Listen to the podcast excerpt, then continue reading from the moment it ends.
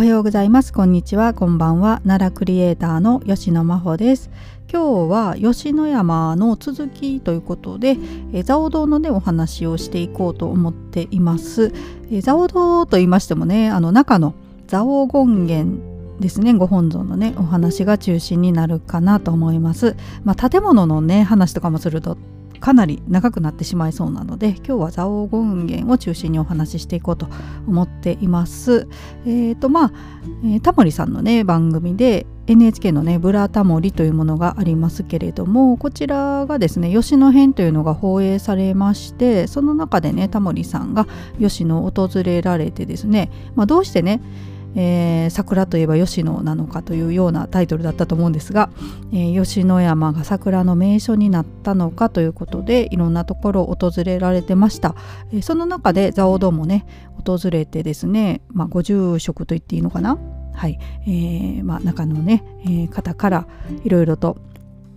え、説明をね受けておられたんですけれども、はいまあ、その話を受けてですね今日はお話をしていけたらなと思っています。はいでえーとまあ、今日のお話もねいろんなホームページなど参考にねしていこうと思ってるんですけれども、えー、吉野町のホームページとか、えーと、あとは、まあ、金峰山寺のね公式のホームページなどから、えー、拾い集めてちょっとお話ししていこうと思っています。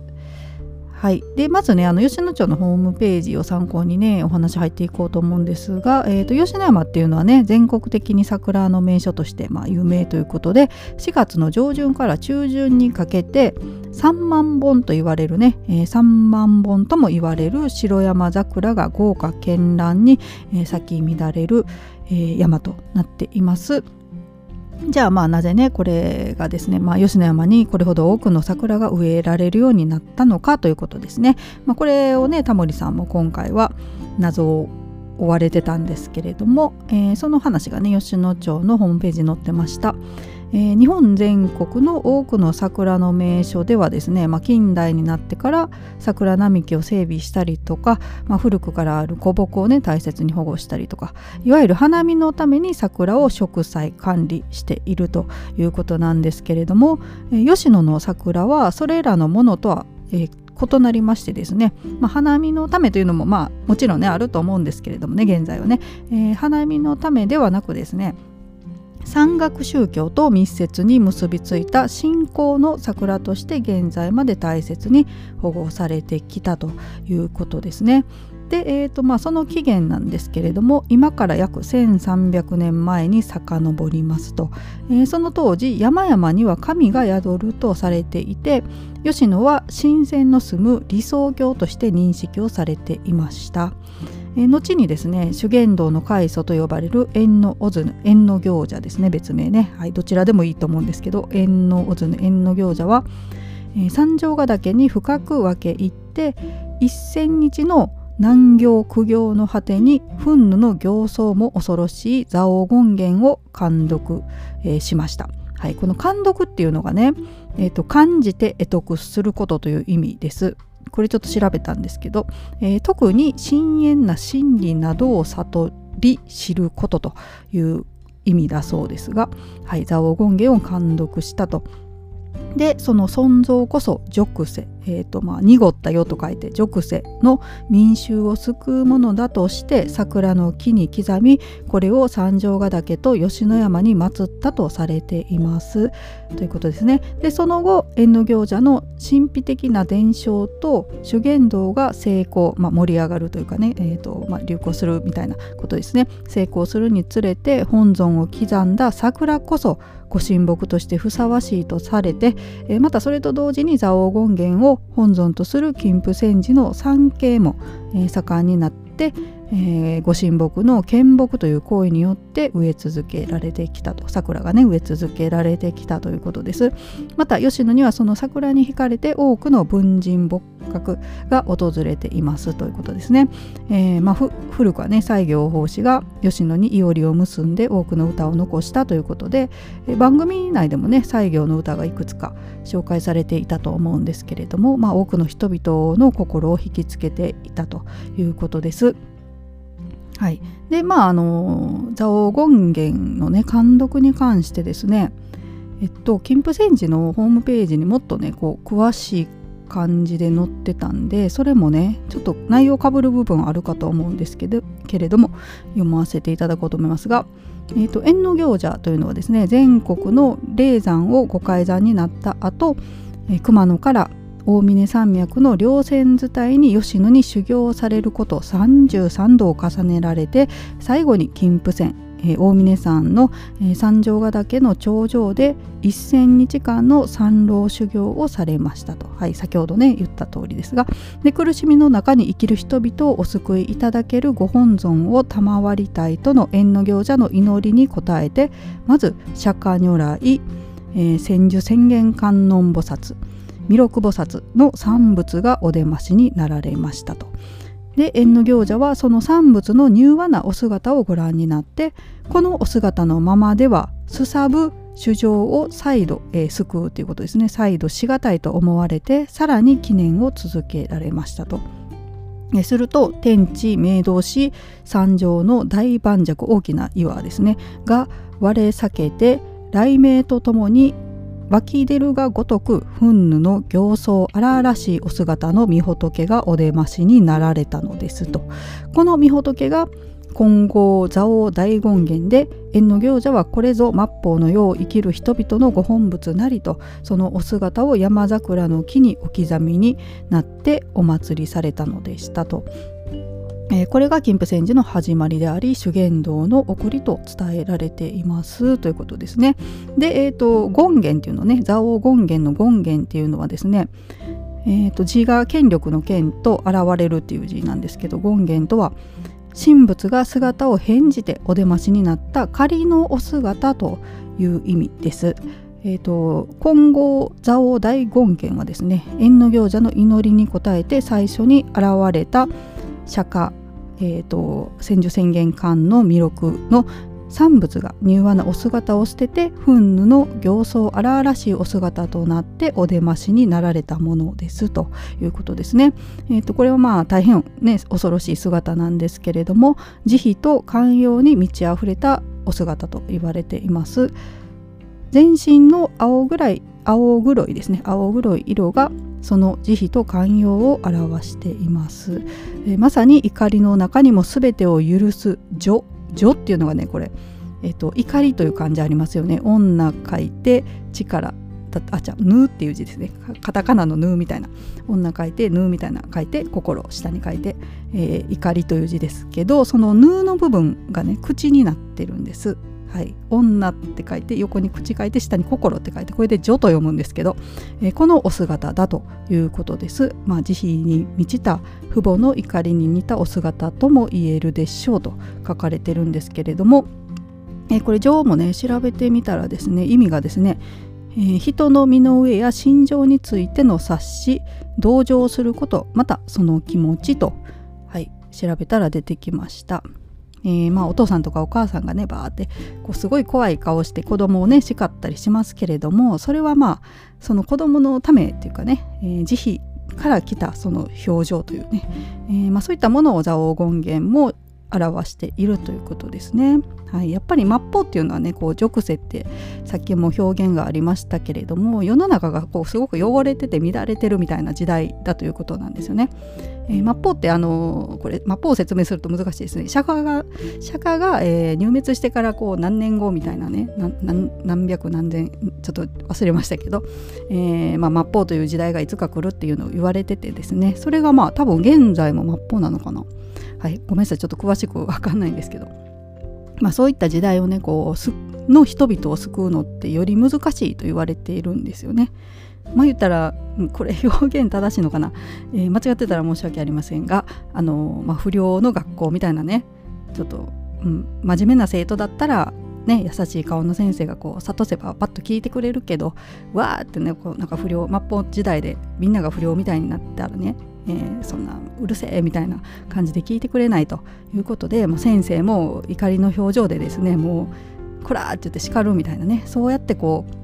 まあ、救救ってあげるという感じかなと私は勝手に解釈してるんですけれども、はいえー、個人のあの見解ですので間違ってたらすみませんが。はいまあ、そういったお姿がね縁の行者じゃない、えーと、蔵王権現のお姿だということです。で、えー、とこれねあの縁の行者がね山桜の木を使ってですね蔵王権現を彫刻したっていうことがね今出てきてるんですけどまあ、じゃあなぜねこれ桜なのかっていうのでこれも番組の中でちょっとお話しされてましたけど桜の由来がね紹介されてました、まあ、いついくつかね説があるっていうことなんですけど、えー、で桜っていうね、えー、音ですけど「さ」と「蔵」にまず分けまして「さ」っていうのがね「さなえ」とかを表してると。はい、あの今だとねあこれ言うとややこしくなるか。はい、今半夏生っていうのでねえー、さなぶり餅っていうのを食べるんですけど多分そのさなぶり餅のさとかもこのさなえのさから来てるんじゃないかなと思うんですけど。あ違うかな？さなぶり餅って小麦ですもんね。違うか。ごめんなさい。あの間違ったこと言ってるかも。はい。まあとりあえず、えー、桜のさっていうのはさなええーと、稲の神ですね。これを表していると言われています。で蔵っていうのがまああのえー、増しますという意味ですね。その場に座るっていう、えーと、よく岩倉とかね神様のこうよりしろになる石を岩倉って言ったり、はい、しますけれどもそういった意味があるということで、まあ、神様が宿る特別な木というね説があると、まあ、稲の神様ですね。が宿る特別な木、まあ、昔はねやっぱり稲が、えー、たくさん実るっていうのはね人々にとって大切なことでしたのでねやっぱりあの稲が実らないと飢え死にしてしまったりしますので生きていく上でですね稲の神様をこう大切にするっていう、えー、文化が今よりもね強かったと思うんですけど、まあ、そういった桜には意味が込められているということで、えー、なので桜に刻んだのではないかっていうのがね番組の中でも紹介されていましたね。はいえー、またそういったね気持ちで吉野山を訪れてですね桜を眺めると、えー、今までとはね違った見え方がするかなと思います。えーまあ、今もね桜ってあんまりね寿命長くないんですよねなので、えー、今も献木も皆さんされてますしねやっぱ信仰の対象として桜をこう、えー、献木したりとかまたまたねそれを管理されてるということで、まあ、番組の中であの管理されてる方が出てましたけど3名ねえ出ててこの3人でねほぼこう吉野山の桜を管理するっていう話だったんですよ。いや3万本あるのでねなかなか1人1万本って考えるとかなり大変な仕事だなと思ったんですけど、えー、私もねこの時吉野山登ってた時にねちょうど山の斜面でこうなんかなんか作業してる方がいられたんですよ。でそれが3人だったんですよね。で似たようなね白い服だったかな？作業着着ておられてもしかしたらね、あのテレビに出られてた方3人の方かなとか思いながら下からちょっとね様子を見てたりしたんですけど、はい。まあ、そのうちのね1人の方は私の母親が知り合いだったみたいで、えー、テレビで見てねあ何々行くんだって言って言ってましたけどね、はい。まあ、そういった方の力もあってですね、まあ、多くの人々の力によってこう守られてきてですね、え、これからも美しい吉野山の姿を見させていただけるということでですね、はい、また、あのー、来年になりますけどね桜のシーズンね、えー、もうかなり人多いんですけどね。ちょっと駐車料金とかも高いしね。あの車で行くと2000円かな。一番繁忙期は2000円だったんじゃないかな。ちょっとシーズンオフになると1500円とかだったと思うんですけど。はい、なので、まあ、あのめっちゃ混みますので電車で行くことを私はおすすめするんですけど、はい、もう車で行ったらえらい目に遭う確率が高いです、はい、なのでなるべくね電車で行っていただけたらとは思うんですが、えー、というわけで今日は蔵王堂のね、えー、ことから蔵王権現のお話をしてみました。はい、で、えーと、この後はちょっとだけね雑談しようと思ってるんですけど、えーと今日なんですけどねえー、もう全然違う話にまたなりますけれども、えーと、スレッズというねアプリがダウンロードできるようになりました。これねスレッズって何かっていうとですね、まあ、インスタグラムありますよね。あの、えー、ツイッター版みたいな感じのが今日からね使えるようになったんです。で最近ねツイッターってこうちょっと不安定というかイーロン・マスクさんの独裁でこういろいろとルールが変わっちゃったりとかして不安定っていうので話題になってるんですけどまあそういうのをねちょっと不安だなっていう方が結構このスレッズこれから使うんじゃないかなと思うんですけど。はい。まあインスタとね連携されてるんですよね。だからインスタで使ってるアカウント名がそのままあのスレッズで、えー、使うみたいな感じ？変更できるのかな？私もねあの本当にさっきダウンロードしたとこで全く分かんないんですよ使い方がね。で今のところは今のところ自分で使ってみて分かってるのがまずパソコンからは投稿とか閲覧もできないかな。パソコンから使えないんですよね。だからスマートフォンでアプリをダウンロードして使用するという形ですね。あとはハッシュタグも使えないっぽいです。はい。であとねえーとまあ、スマホからね写真投稿する時にツイッターだとね写真のこうちょっと編集できたりするんですよ。切り抜き切り抜いたりちょっと色味いじったりとかねできるんですけどそれができないっぽいですね。はい、えー、でもですね写真はね10枚まで投稿できるということですね。私10枚きっちりで投稿テストでしてみてあの間違ったなと思ったんですけど11枚選択して投稿できるかやってみたらよかったんですけど、まあ、とりあえず10枚は投稿できました、まあ、ここはねインスタと一緒なのかな？という感じですがまだまだあの全然よくわかんないんですよ。あのフォロワーさんとか見つけ方もよくわかんないしあのタイムラインにね全然知らない人のいっぱい流れてくるんですよ。これもねなんか自分がね見たい情報というかフォローしてる方だけ見られるようにできるのかとかうん、いまいちよく分かってないんですけど、はい。まあ、現状ねやっぱツイッターがね私かなり長い間ツイッターのお世話になってますのでツイッターが使いやすいかなという感じですね、はい。まあ、ですが、まあ、一応ねこっちもアカウント作っていろいろと実験はしてみようと思ってましてですね。まあツイッターね本当にいつ赤をバンされるかも分かんないっていうちょっと怖いですのでね最近ね。はい。まあ、多分ねツイッターブルーというね月額サービスがあるんですけどお金をね支払って、えー、ツイッターブルーっていうのに入ると多分バンされる確率低くはなると思うんですけど私まあ課金とかしてないのでいつねその凍結されたりとかはね分かんないんですね分からないのでまあ、リスク分散の意味も込めてですねこっちのねスレッズっていうのもちょっと使ってみようかなと思っています。まあこれ以上ね SNS 増えると本当に大変なんですけども管理がねできないんですけど。はいまあまあちょっといろいろとね試してみて考えようと思っています。まあ使わないとね何とも言えないので使ってみていいかどうかということで。まあね個人情報が漏れるとかそういう懸念もいろいろとあるみたいなんですけど。まあねあのインスタグラムってメタ社ですよね。メタ社ってもうフェイスブックとかやってるところですのでもうすでにねフェイスブックで本名とかまあ、何やらいろいろバレててね今更私の個人情報を取られたところでというか、まあね、私みたいなのの個人情報にそんなに価値もあるとは思えないので、はいまあ、まあいろんな人のね多く情報を取ってこうそれが、うん、貴重な資料に資料とか情報になるとは思うんですけれどもね。はいえーまあ、いろんな懸念があるみたいですけれども、まあ、とりあえず使ってみて、えー、今後ねどうしようか考えていこうと思っています、まあ、気になる方はね私のことまたフォローしていただけたら嬉しいです。あの概要欄にねこのスレッズのアカウントのリンクね一応貼っておこうと思いますのではい。まああの全然フォローしなくてもいいので気になる方は自分自身のねあのインスタからえっとね、検索窓でスレッズって検索するんだったかな？したらなんかチケットみたいに出てくるんですよ。招待券みたいな。それをダウンロードしてもいいし多分あのアプリをね普通にえーと、ストアとかで検索、スレッズで検索してもいいのかな？はい、えっ、ー、とね、英語の綴りが THREADS ですね。THREADS でスレッズって読むんですけど、はいまあ、気になる方はね、ちょっと使ってみるのもいいかもしれないし、まあ、他の方が使ってるのをちょっと様子見て自分もどうしようかなって考えるのもいいかもしれないし、